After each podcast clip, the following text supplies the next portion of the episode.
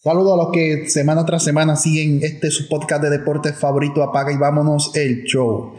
En esta ocasión venimos con el análisis de la serie divisional entre los Dodgers de Los Ángeles y los Padres de San Diego. A este tiempo yo esperaría estar, estar haciendo el análisis de la serie de los Mets contra los Dodgers, pero lamentablemente no pudo ser. Pero vamos a analizar la de los Dodgers y los Padres.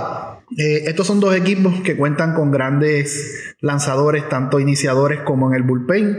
La ventaja aquí la tiene el equipo de los Dodgers. Tienen una alineación, una ofensiva muy pareja, muy balanceada, liderada por Freddy Freeman.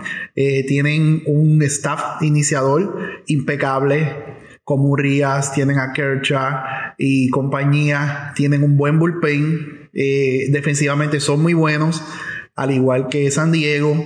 Yo le diría que esta es una serie bien pareja, aunque la serie particular la dominó los Dodgers. Esta es una serie bien pareja eh, y si el equipo de San Diego viene jugando como jugó la última mitad de la temporada o los últimos meses de la temporada y, su ofensiva fluye como fluyó en la serie contra los Mets, pues eh, no me extrañaría que esto fuera una serie que se fuera al máximo de cinco partidos o inclusive que los padres eh, dieran la sorpresa nuevamente y derrotaran a los Dodgers. Va a depender eh, de los primeros dos partidos. La serie yo entiendo que se va a a decidir en los primeros dos partidos. Vamos a ver qué le trae Darvish, qué le trae Blake Snell. Eh, vamos a ver qué trae por los Dodgers eh, Kershaw y qué trae Urias en sus primeros dos juegos.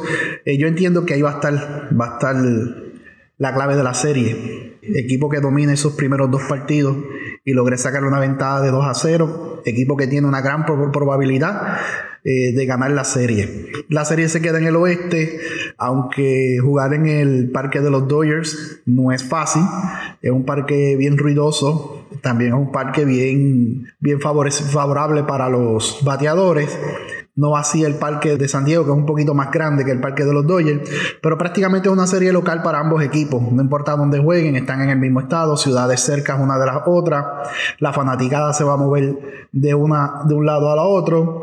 Y pues entiendo que el equipo que tome la ventaja 2 a 0 va a tener grandes probabilidades de ganar la serie si no gana la serie.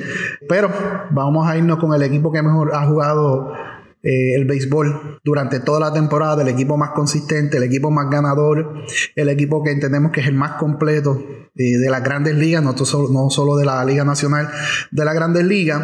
Nos vamos a ir con los Dodgers en el máximo de cinco encuentros siempre eh, recalcando y haciendo la aclaración de que si Darvish y Snell vienen en el tren, así mismo como dijimos de la serie de San Luis y Filadelfia, que habíamos dado a San Luis para ganar, pero hicimos la aclaración de que si eh, Wheeler y Nola venían en el tren, iba a ser una serie completamente diferente, que fue lo que sucedió. Y ahora mismo aquí hacemos la aclaración. Si Darvish y Snell vienen en el tren, como vinieron para la serie de los Mets y como regularmente se desempeñan en la temporada, entendemos que no nos puede sorprender el que San Diego gane la serie. Nada, para acabar el análisis y no hacerlo muy largo, eh, nos vamos con los Dodgers en cinco encuentros.